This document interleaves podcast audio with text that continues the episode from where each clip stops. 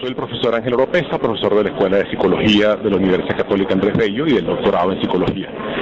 Ante la pregunta de la importancia de la negociación política, hay que recordar que la negociación política es un arma de la lucha cívica igual que otras, la lucha de calle, la organización popular, la presión internacional, es una de las armas de la lucha de los demócratas. Tiene la ventaja sobre las demás que es la única herramienta que conduce a salidas donde el dueño de la salida es la gente. Cualquier otra salida política que no implique una consulta electoral, una consulta a la gente, que es el fin último de la negociación, siempre será la salida de alguien, pero no será la salida de la población, del pueblo. Entonces es su gran ventaja sobre otras. Las universidades son, eh, digamos, los sitios donde la gente piensa, reflexiona, discute con libertad de pensamiento y es el sitio ideal para que eh, se entienda cuáles son las variables que hacen falta implementar en cada situación para que una negociación sea exitosa. Este, digamos, si en algo pueden colaborar las universidades no solamente es rescatar la importancia de la negociación, sino además este, contribuir con que ella sea en la práctica conducente a lo que la gente quiere. Escucharon la voz de Ángel Oropesa, psicólogo, doctor en ciencias políticas y profesor de la UCAP, quien en el marco de una jornada teológico-pastoral que se llevó a cabo en la Universidad Católica Andrés Bello, ofreció su análisis sobre la promoción de alternativas democráticas frente a la crisis nacional. Por cierto que esta jornada reunió en un panel a varios politólogos y sacerdotes, quienes hablaron sobre el rol ciudadano para lograr una salida pacífica al conflicto venezolano. Uno de ellos fue el cardenal Baltasar Porras, administrador apostólico de Caracas, que también afirmó que los venezolanos, incluyendo sus universitarios, no debemos quedarnos como espectadores frente a lo que está ocurriendo en el país, palabras que conectan perfectamente con lo dicho por el profesor Ángel Oropesa. Debemos actuar, debemos escuchar. Y precisamente la academia fue creada para eso, para escuchar, para debatir y encontrarnos. Y eso es algo que también promovemos desde Universate. Les saludamos Efraín Castillo y Tamara Sluznis. Y esta es una nueva emisión de nuestro programa Universate, las voces de la Universidad Venezolana, transmitido a nivel nacional por el circuito Unión Radio. Este espacio es producido por Unión Radio Cultural y la Dirección General de Comunicación, Mercadeo y Promoción de la Universidad Católica Andrés Bello. En la jefatura de producción está Carlos Javier Virgües. En la producción, José Ali Linares y Oscar Calles. Y en los controles, Fernando Camacho. Como siempre, antes de comenzar les recordamos nuestras redes sociales. En Twitter e Instagram somos arroba Universate Radio. Nuestro correo electrónico es produccionuniversate.gmail.com. Los episodios anteriores de nuestro programa pueden ser descargados en la plataforma iVox, se deletrea IVWX. Allí somos Producción Universate. También pueden ingresar a elucavista.com y darle clic al micrositio de Universate. Ya saben que pueden escucharnos los sábados a la una de la tarde, con repetición los domingos a las 11 de la mañana, a través del circuito Unión Radio a nivel nacional y por el canal 980 de DirecTV. Nuestra emisión comienza con un breve repaso por algunas de las noticias más destacadas del mundo universitario venezolano. Actualidad Universitaria. Comenzamos nuestro recorrido comentándoles que la Comisión de Presupuesto del Núcleo de Vicerrectores Administrativos de las Universidades Nacionales se pronunció sobre la problemática presupuestaria que ha estado afectando a las instituciones de educación superior autónomas en los últimos meses. El grupo de autoridades universitarias, dirigido por la profesora Thais Pico de Olivero, vicerrectora administrativa de la Universidad de Oriente, afirmó que durante este 2019 han tenido que enfrentar grandes obstáculos, ya que el presupuesto de ley designado para uso de gastos de funcionamiento no llegó en el momento adecuado, lo que les impidió realizar una planificación y proyección a corto plazo. Esta situación ha afectado a distintos recintos universitarios, retrasando el pago de los salarios del personal docente, obrero y administrativo, así como también los gastos de sostenimiento de la infraestructura. Otra de las áreas que se ha visto afectada por la crisis es la investigación. Los profesores se han visto obligados a paralizar importantes estudios por falta de insumos. Las autoridades señalaron además que esto ha llevado a la paralización de carreras en distintos espacios universitarios y que el ritmo de trabajo ha disminuido considerablemente como consecuencia del impedimento de la prosecución de la actividad académica ocasionada por la situación económica general. Denunciaron también discriminación en el envío de recursos frente a las universidades bolivarianas, proceso en el cual se estarían beneficiando estas instituciones de educación superior tuteladas por el Estado. Llamaron al Ministerio de Educación Universitaria a resolver esta problemática. Cambiamos de tema. Después de varios meses de denuncia, la Oficina de Planificación del Sector Universitario OPSU asignó los recursos correspondientes para la reparación y mantenimiento de las unidades de transporte de la Universidad de Carabobo. La información la dio a conocer la rectora de esta institución, Jessie Divo de Romero, quien explicó que fueron otorgados 49.208.790 bolívares para atender la reparación, mantenimiento y adecuación de las unidades, unas 60 aproximadamente. La rectora de la Universidad de Carabobo agregó que los recursos llegaron después de la protesta legítima de los estudiantes para exigir sus derechos. Asimismo, precisó que se revisará la posibilidad de reformular algunos ingresos de providencias estudiantiles para lograr un monto que permita sumarse a los recursos asignados. Y nos trasladamos al occidente del país, donde estudiantes de la Escuela de Geodesia de la Universidad del Zulia realizaron una jornada de limpieza y adecuación de los espacios en la Facultad de Ingeniería, aportando así su granito de arena al cuidado de la infraestructura universitaria. Por cierto que en medio de la actual situación que enfrenta el país, el Centro de Investigaciones y Desarrollo Empresarial de la Universidad de los Andes abrió la convocatoria para participar los días 28 y 29 de noviembre en la novena jornada de investigación CIDE 2019, con el objetivo de presentar a la colectividad los diversos estudios que se realizan en la materia en ese recinto universitario. Para esta edición se abordarán temas como el comercio electrónico, el gobierno digital y el impacto de la tecnología en la gestión de organizaciones públicas y privadas, incluyendo el manejo del talento humano. A propósito de estas jornadas, está con nosotros la profesora María Fernanda Peña. Ella es abogada egresada de la Universidad de los Andes, posee una especialización en Derecho Corporativo de la Universidad Metropolitana y un máster en Derecho de la Universidad de los Andes de Bogotá. También es doctora en Derecho de esa misma casa de estudios. En la actualidad se desempeña como profesora universitaria en la Facultad de Ciencias Económicas y Sociales de la ULA y como coordinadora del comité organizador de esta importante jornada de investigación CIDE ULA 2019. Un gusto tenerla con nosotros, profesora. Bienvenida. Profesora, Coméntenos detalles de estas jornadas, qué trabajos se van a presentar y cuáles son sus expectativas. Mira, estas son unas jornadas que se vienen realizando desde hace más de 10 años en el, en el Centro de Investigaciones y Desarrollo Empresarial de la Facultad de Ciencias Económicas y Sociales de la ULA. Eh, inicialmente estas jornadas, eh, cuando comenzaron, eran para de la maestría en gerencia de ese centro. Sin embargo, hemos evolucionado y con los tiempos que corren hemos visto la necesidad de revisar un poco cómo estamos a nivel gerencial en la era digital. Eh, nada mejor que una jornada de investigación para mostrar los avances que podemos tener en el área de la gerencia desde todos los puntos de vista relacionados con el, con el avance de tecnología. Entonces, pues la idea con estas jornadas es mostrar los proyectos de que tienen nuestras estudiantes de la maestría, de la especialización en gestión del talento humano, los profesores del centro, los profesores de la facultad, eh, relacionados con gerencia en la era digital. Precisamente, profesora, usted eh, nos comenta, y esta edición resalta el uso de las nuevas tecnologías. De acuerdo a las investigaciones que se han venido realizando, ¿qué aportes ha hecho la innovación tecnológica, la era digital, en la gerencia de empresas? Claro, la innovación tecnológica ha sido fundamental, eh, por supuesto, en primer lugar, en todo lo que tiene que ver con el marketing y con la eh, toda la, promoción de los, de los productos y los servicios y la función de la mercadotecnia y el comportamiento de los compradores, de los consumidores y la reacción de las empresas con los clientes, ¿no? Es una de las principales que hemos, que hemos visto.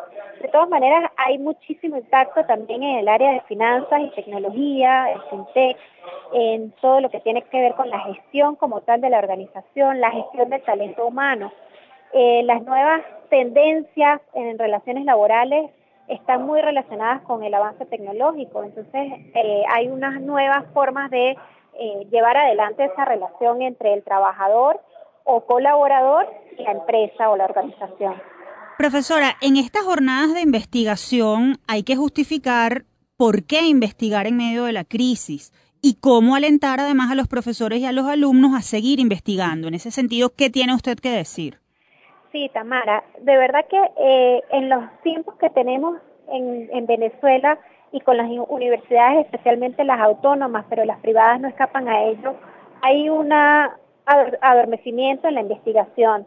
De verdad que nos ha hecho mucha falta eh, apoyo financiero, logístico para la investigación. Sin embargo, no podemos olvidar que la función de cualquier universidad debe basarse en los tres pilares de la docencia, la investigación y la extensión. Creo que es fundamental la investigación para poder avanzar y tener luces de cómo sacar el país eh, de la crisis, cómo avanzar hasta nuevas expectativas, hasta hacia nuevas realidades. Profesora, ¿cómo pueden los estudios que ustedes están presentando en este tipo de jornadas contribuir con la calidad de vida de los ciudadanos? Efectivamente, eh, los gerentes, tanto de las organizaciones públicas como los privados, tienen que estar al día con todo lo que es el avance de la tecnología. Creo que es muy importante que gerentes del sector público y del sector privado se actualicen en gerencia en la era digital y que a través de las distintas investigaciones que estamos haciendo desde la universidad, eh, en, ayuda y, con colaboración del sector privado, eh, generen nuevas formas de gerenciar el sector público y privado. Profesora, ¿qué deben hacer los interesados en participar en estas jornadas para, para inscribirse? ¿Cuáles son las redes para obtener más información? Al correo electrónico jornadas de investigación cide.gmail.com.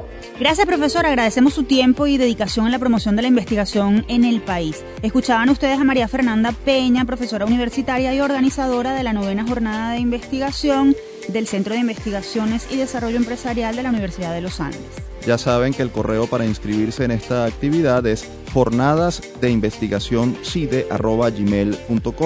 también pueden llamar al teléfono 0424-702-7105 o pueden seguir al CIDE a través de sus redes sociales. En Twitter e Instagram están como arroba CIDE piso bajo. Y ha llegado el momento de hacer nuestra primera pausa. Al regreso tendremos en el estudio a la rectora de la Universidad Nacional Experimental Politécnica, Antonio José de Sucre, UNEXPO, Rita Áñez. Ella nos hablará sobre la realidad y perspectiva de esta institución que cumplió 40 años y la lucha por avanzar a pesar de las dificultades que atraviesa el país. Ya regresamos.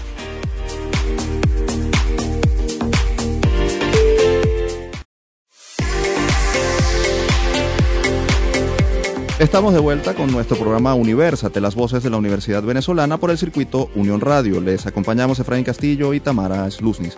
Recuerden que pueden seguirnos a través de nuestras redes sociales. En Twitter e Instagram somos arroba Universate Radio. Y es momento de conocer cómo las universidades avanzan y luchan pese a la crisis que atraviesa Venezuela. En particular, una que cumple 40 años, la Universidad Nacional Experimental Politécnica Antonio José de Sucre, UNEXPO, institución dedicada a la formación de ingenieros y técnicos que funciona en seis sedes ubicadas en Caracas, Guarenas, Charayave, Barquisimeto, Carora y Puerto Ordaz. Desde el campus. Y en el estudio nos acompaña la profesora Rita Áñez, ella es químico egresada de la Universidad Central de Venezuela UCB y magíster en educación superior de esa misma casa de estudios. También es doctora en ciencias gerenciales de la Universidad Rafael Belloso Chacín Urbe en Maracaibo. En lo profesional se ha desempeñado como profesora universitaria de la UNEXPO, presidenta de la Asociación de Profesores de la UNEXPO, APUNEXPO, presidenta de la Asociación Venezolana de Rectores Universitarios AVERU y en la actualidad ejerce como rectora de la Universidad Nacional Experimental Politécnica Antonio José de Sucre UNEXPO. Bienvenida, rectora. Es un gusto tenerla con nosotros en Universate.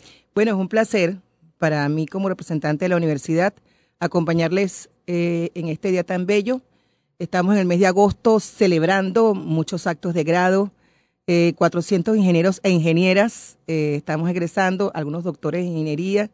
Y como tú bien lo dijiste, a pesar de la crisis, realmente uno se alegra tanto de ver cómo seguimos formando a la juventud, a la generación de relevo, cómo seguimos perfeccionando pues a la plantilla de ingenieros e ingenieras en el país, cómo tenemos ahorita una promoción no solamente de profesionales jóvenes, sino también de gente que quiere seguirse formando en diplomados, maestrías y doctorados en la universidad y sobre todo que en cada día estamos reiterando que cumplimos una misión muy importante en el país porque estamos construyendo futuro y esto es muy importante. O sea, a pesar de la crisis actual, seguimos apostando al futuro del país. Profesora, es imperativo, es necesario que le preguntemos esto.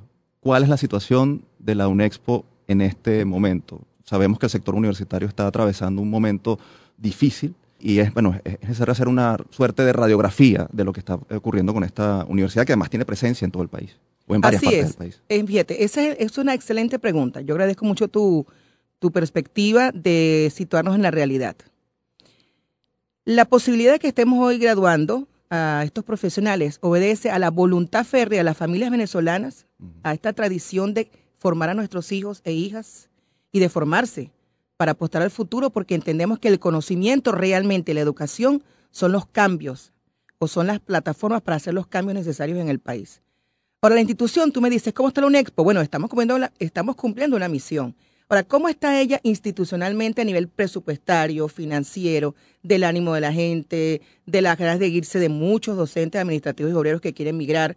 Estamos mal, porque independientemente de que haya un espíritu férreo de no vencer, ¿verdad? O sea, vencer las sombras y no vencernos nosotros, exactamente, utilizando ese símil, hay una realidad circundante.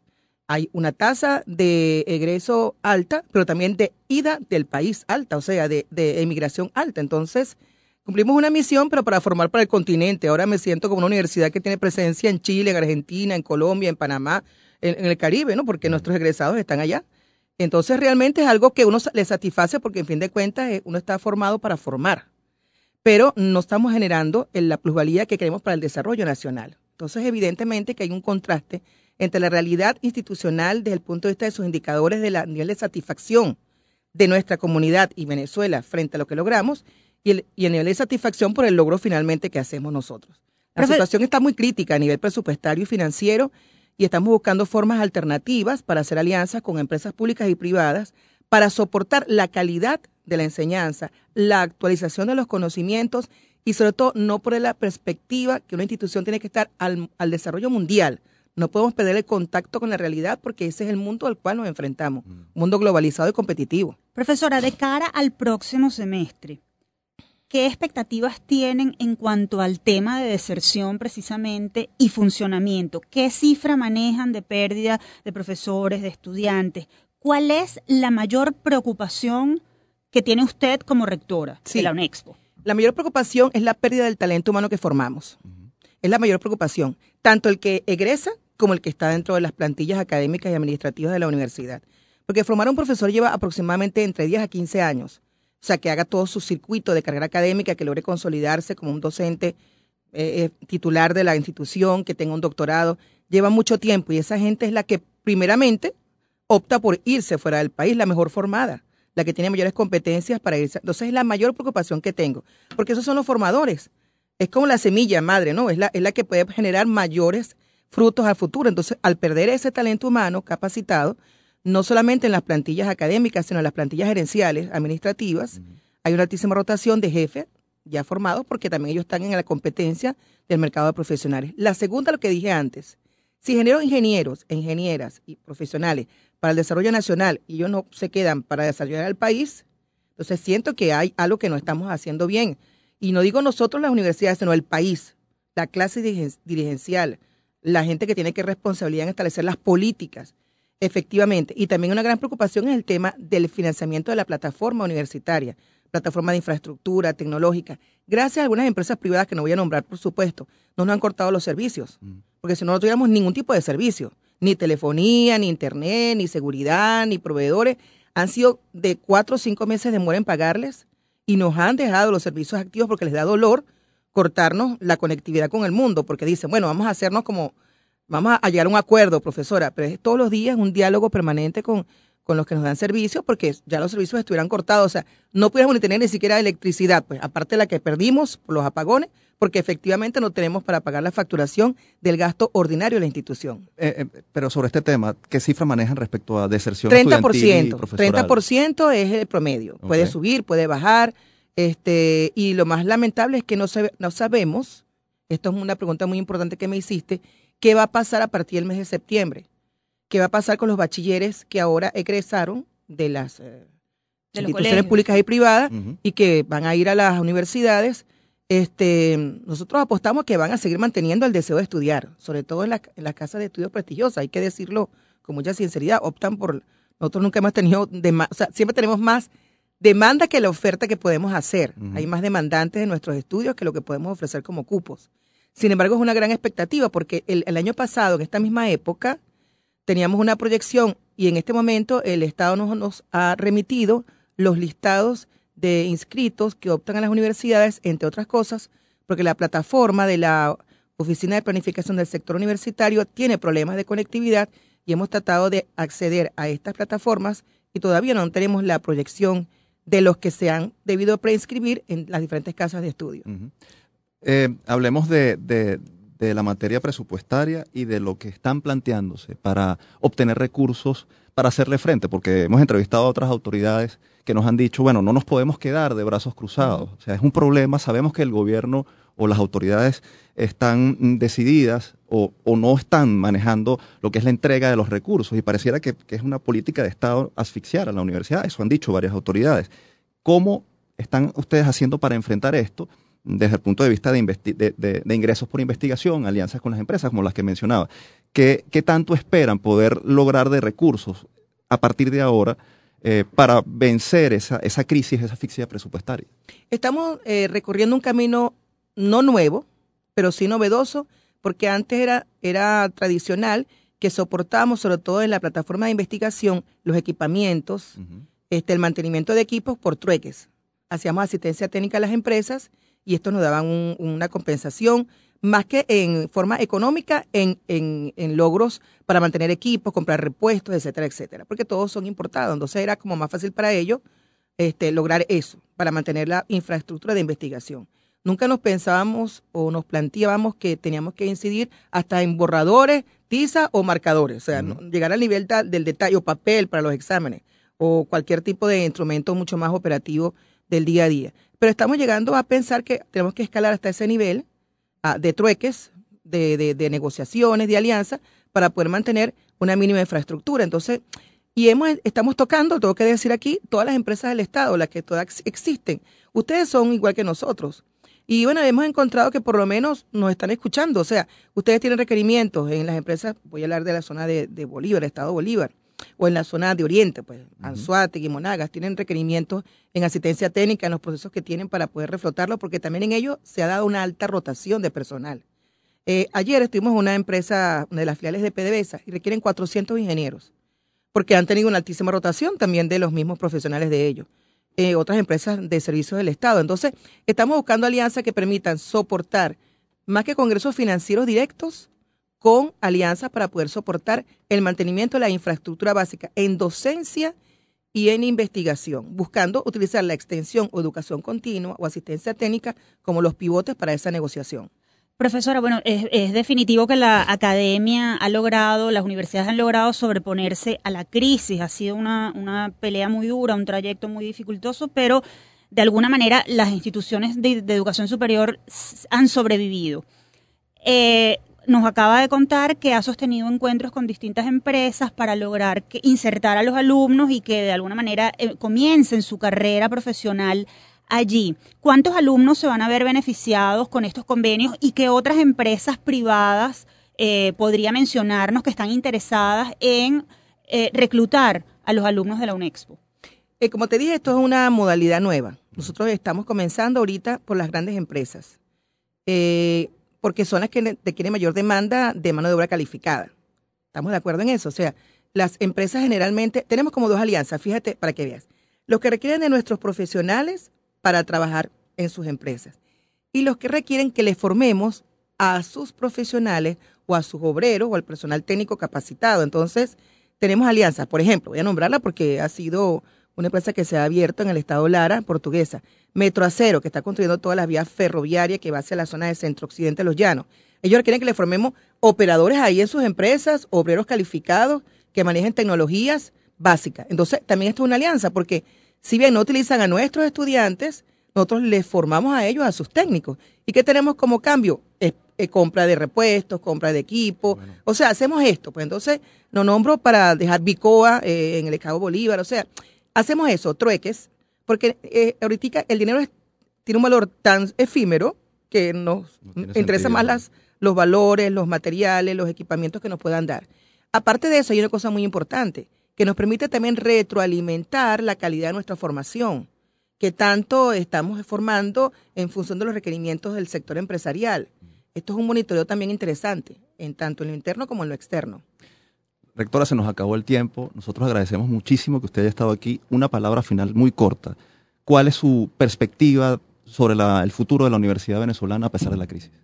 Si seguimos como estamos, eh, creyendo y apostando a la educación, digo las universidades, este, y, somos fervientes del país de la juventud venezolana. Eh, yo invito realmente a todos nuestros jóvenes que sigan formándose, que la economía se va a mover en el mundo en función del, dinamismo y la utilización del conocimiento, y que no hay nada más preciado para un padre de familia y para uno mismo obtener una meta después de un gran esfuerzo. Y es el esfuerzo, es la constancia la que nos va a permitir cambiar el país y cambiar a nosotros mismos. Escuchaban a la profesora Rita Áñez, rectora de la UNEXPO, y quien conversó con nosotros sobre los desafíos que enfrenta esta universidad en medio de la crisis que atraviesa el país.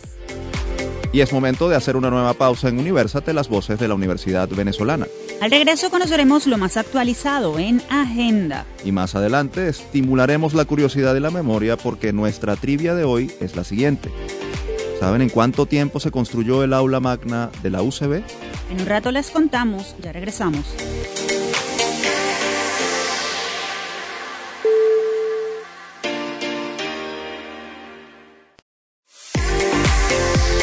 Seguimos con más de Universate, las voces de la Universidad Venezolana. Recuerden que estamos al aire a nivel nacional a través del circuito Unión Radio. También tienen a su disposición nuestras redes sociales. En Twitter e Instagram somos arroba Universate Radio y nuestro correo electrónico es produccionuniversate.gmail.com.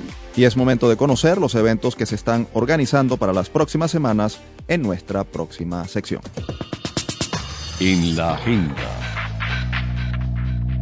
Nos vamos a los Andes venezolanos, donde la Universidad de los Andes ULA, núcleo del Estado Táchira, y la Fundación Cultural Bordes anunciaron la realización del noveno Festival de Cinearte de la Frontera 2019, en el cual participarán realizadores y productores audiovisuales, tanto aficionados como profesionales, postulando su audiovisual de hasta 20 minutos de cualquier género o procedencia en las distintas categorías del festival, ficción, documental, videoarte, videodanza, video musical y animación. A lo largo de casi una década, este encuentro ha servido de plataforma para dar a conocer trabajos audiovisuales regionales, nacionales e internacionales. Además, se han realizado ponencias y talleres que complementan la formación de los interesados para convertirse en un espacio idóneo para el debate de ideas en torno al séptimo arte. Este evento se realizará los días 8, 9 y 10 de agosto en la Cinemateca Nacional de San Cristóbal. La entrada será libre y pueden obtener más información a través de paracinéfagos.bordes.com.be. Otra convocatoria audiovisual es la que están organizando la ONG Se Dice Libertad y Centro de Estudios Estratégicos de la Universidad Simón Bolívar, USB, los cuales anunciaron el llamado a participar en el segundo concurso de videos educativos Economía para la Gente, Libertad, Innovación y Ciudadanía. La competencia busca promover la comprensión de aspectos complejos que determinan la economía de mercado y provocar la reflexión, discusión y pensamiento crítico en torno a características fundamentales del funcionamiento de la economía del mercado. Esto con un acercamiento didáctico mediante videos informativos que expliquen los principales conceptos que maneja el área.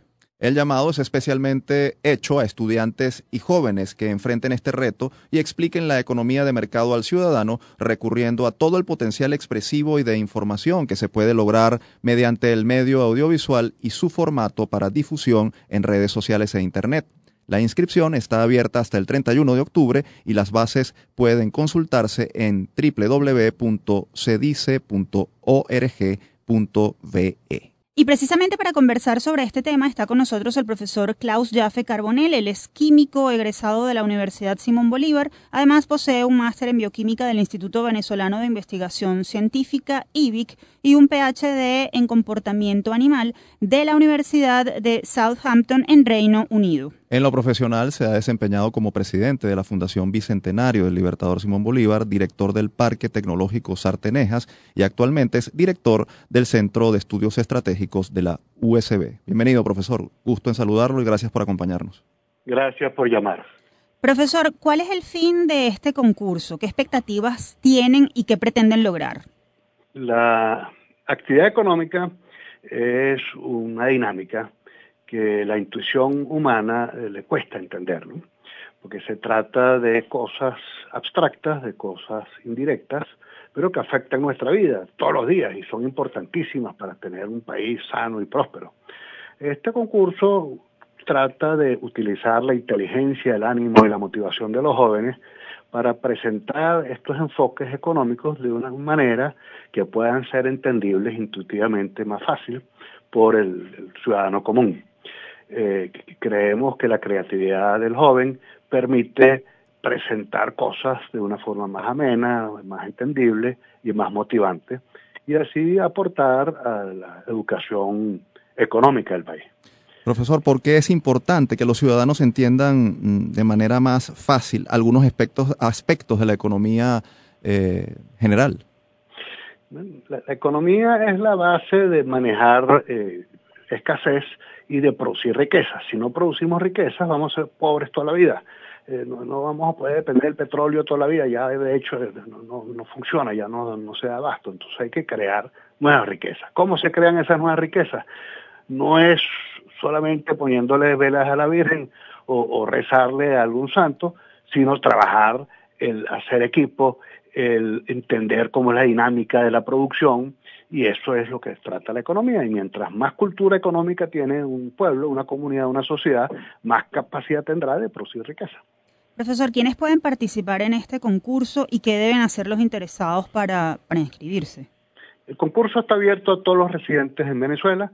Eh, simplemente tienen que mandar su propuesta a la dirección eh, web que, tenemos indicada y más nada, o sea, son, eh, bueno, hay unas cosas técnicas, deben ser cortos, no pueden ser una cosa muy larga y bueno, debe ser entendible por todo el mundo y tiene que ser un video, pueden ser videos estáticos, puede ser comiquitas, o sea, el, formato es abierto, con tal que sea presentable por YouTube o cualquiera de estas plataformas de ver videos. Y debe tratar de temas de, economía, en este caso cómo se maneja un mercado y cómo se crea valor en, un mercado. Este es el segundo concurso que organizan de este tipo. ¿Cuál fue la receptividad del primero? ¿Cuántos lograron postularse en la edición anterior y qué los llevó a continuar con esta iniciativa? Porque suponemos que, que fue muy exitosa para seguir con este trabajo, ¿no?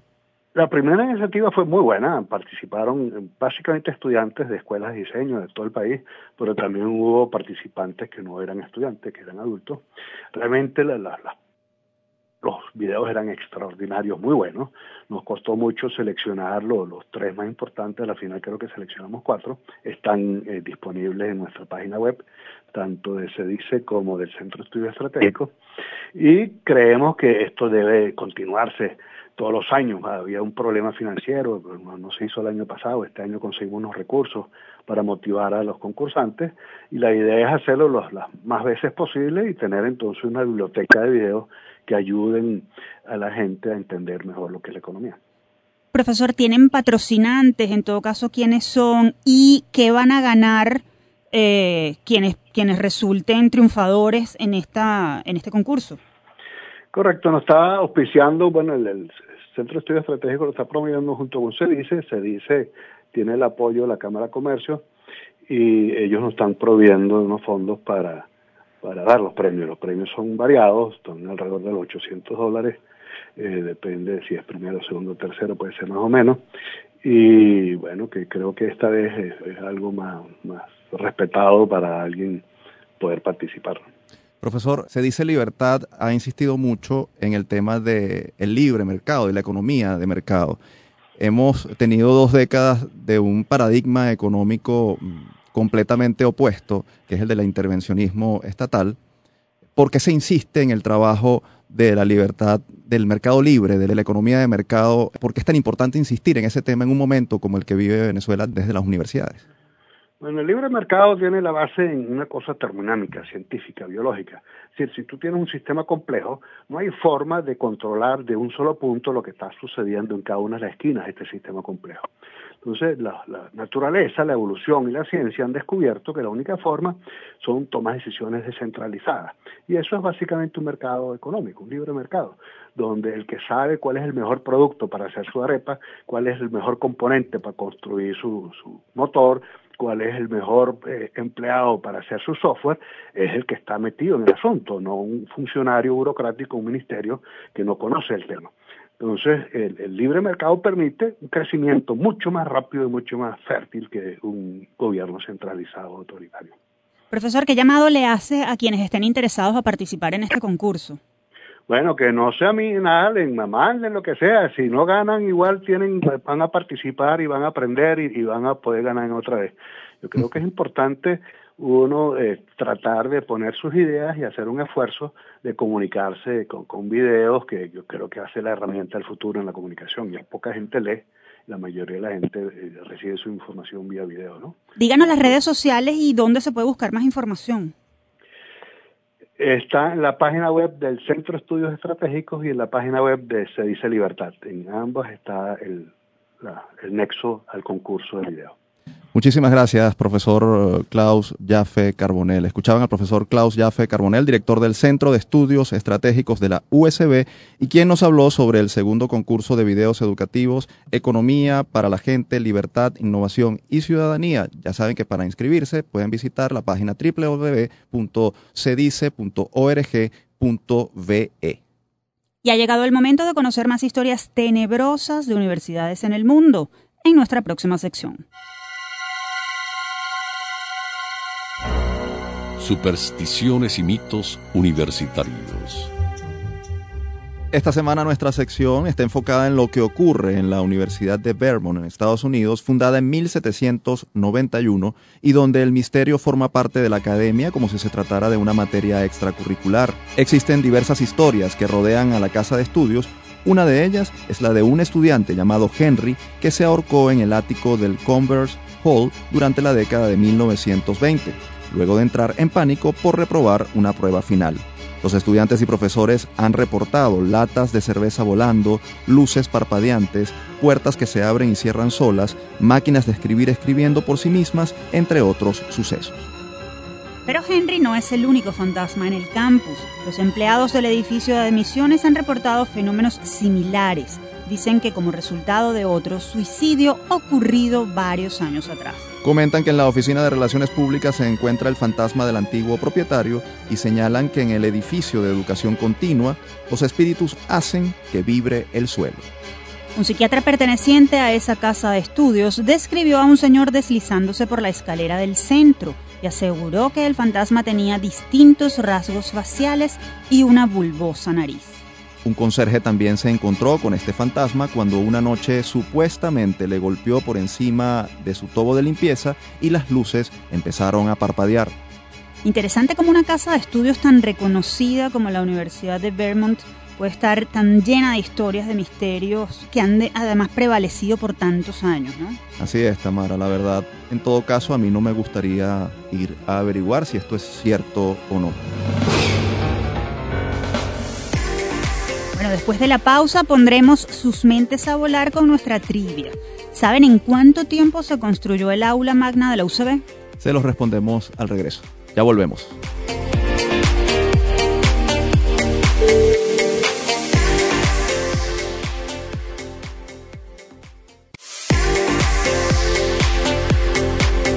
Seguimos con la última parte de Universate, las voces de la Universidad Venezolana por el circuito Unión Radio. Recuerden que pueden contactarnos a través de nuestras redes sociales. En Twitter e Instagram somos arroba Universate Radio. Y ha llegado el momento de estimular la memoria. ¿Saben ustedes que el aula magna de la UCB se construyó en tiempo récord? Les vamos a contar más en nuestra próxima sección. La trivia.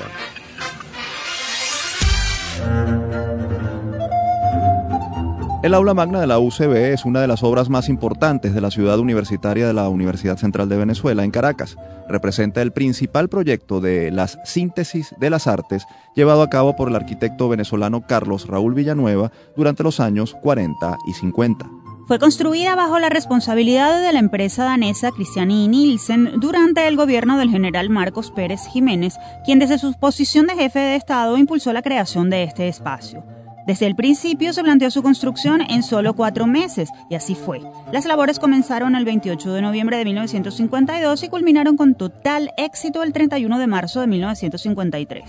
Representa también uno de los espacios más importantes de la UCB, ya que posee una gran capacidad para albergar público y es en sí una obra de arte llena de pequeños detalles que la convierten en un sitio sumamente sofisticado a nivel acústico, lo que la hace única a nivel mundial. Este espacio está dividido en seis bloques, distribuidos en 1.722 asientos fijos, aunque este no es el límite de su capacidad, pues cuenta con asientos removibles, lo que hace factible que se puedan albergar aproximadamente 2.700 personas. El área del patio cuenta con siete entradas principales. También posee múltiples detalles artísticos y tecnológicos, como por ejemplo sus butacas, que fueron hechas con lana de oveja chilena, o las nubes de Calder, piezas ancladas en el techo y las paredes, realizadas por el ingeniero y escultor Alexander Calder y que simbolizan para todos los egresados usevistas un logro, graduarse bajo la protección de estas imponentes esculturas.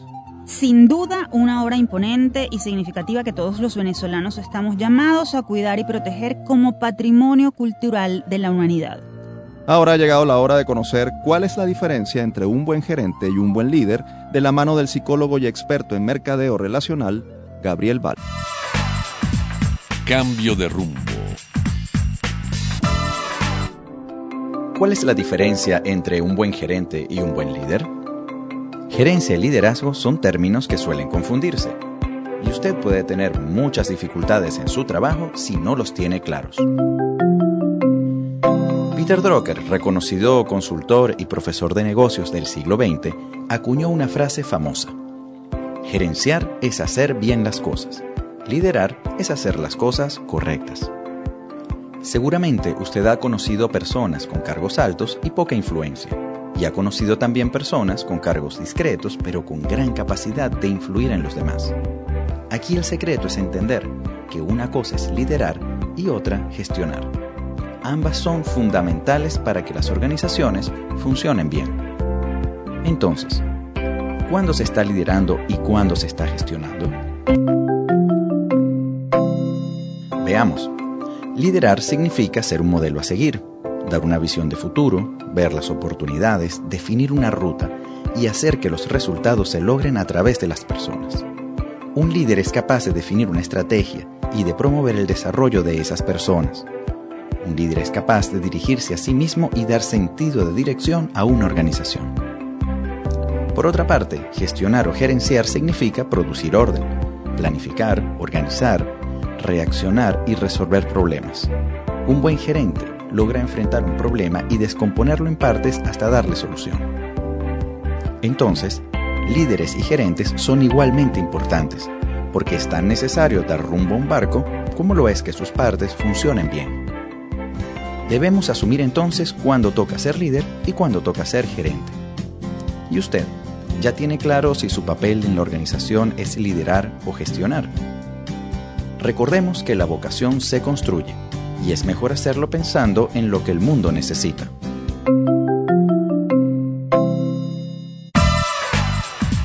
Cambio de rumbo. Es momento de culminar nuestro programa del día de hoy, pero antes nos vamos con la frase de un importante arquitecto venezolano. La luz natural, fuerza básica y punto clave, hace parte de la obra levantada, le da vida por su aspecto cambiante. Estas palabras son de Carlos Raúl Villanueva, quien nació el 30 de mayo de 1900 y murió el 16 de agosto de 1975. Es considerado el arquitecto y urbanista venezolano más importante del siglo XX, impulsor de la arquitectura moderna en el país. Fue el responsable de la modernización de Caracas, la capital venezolana, y de Maracay, la capital del estado Aragua. Entre sus obras más emblemáticas están la Galería de Arte Nacional de Caracas, el Museo Jesús Soto de Ciudad Bolívar, el Museo de Bellas Artes de Caracas, la urbanización El Silencio y, por supuesto, la ciudad universitaria de la UCB. Aunque esta frase se refiere al poder de la luz desde el punto de vista arquitectónico, resulta simbólica en este momento particular en el que las universidades venezolanas necesitan precisamente seguir siendo luz para iluminar el camino de progreso de los venezolanos. Gracias por su atención. No olviden que están a disposición nuestras redes sociales. En Twitter e Instagram somos arroba Universate. Nuestro correo electrónico es producciónuniversate.gmail.com. Los episodios anteriores de nuestro programa pueden ser descargados en la plataforma iVox, se deletrea IVWX. Allí somos Producción Universate. También pueden ingresar a elucavista.com y darle clic al micrositio de Universal. Recuerden también que pueden escucharnos todos los sábados a la 1 pm y los domingos a las 11 am a través del Circuito Unión Radio a nivel nacional y por el canal 980 de DirecTV. Este espacio fue producido por Unión Radio Cultural y la Dirección General de Comunicación, Mercadeo y Promoción de la Universidad Católica Andrés Bello. En la jefatura de producción estuvo Carlos Javier Virgües. En la producción, José Ali Linares y Oscar Calles. En los controles, Fernando Camacho. Y en la conducción, Efraín Castillo. Y Tamara Sluznis. Hasta la próxima.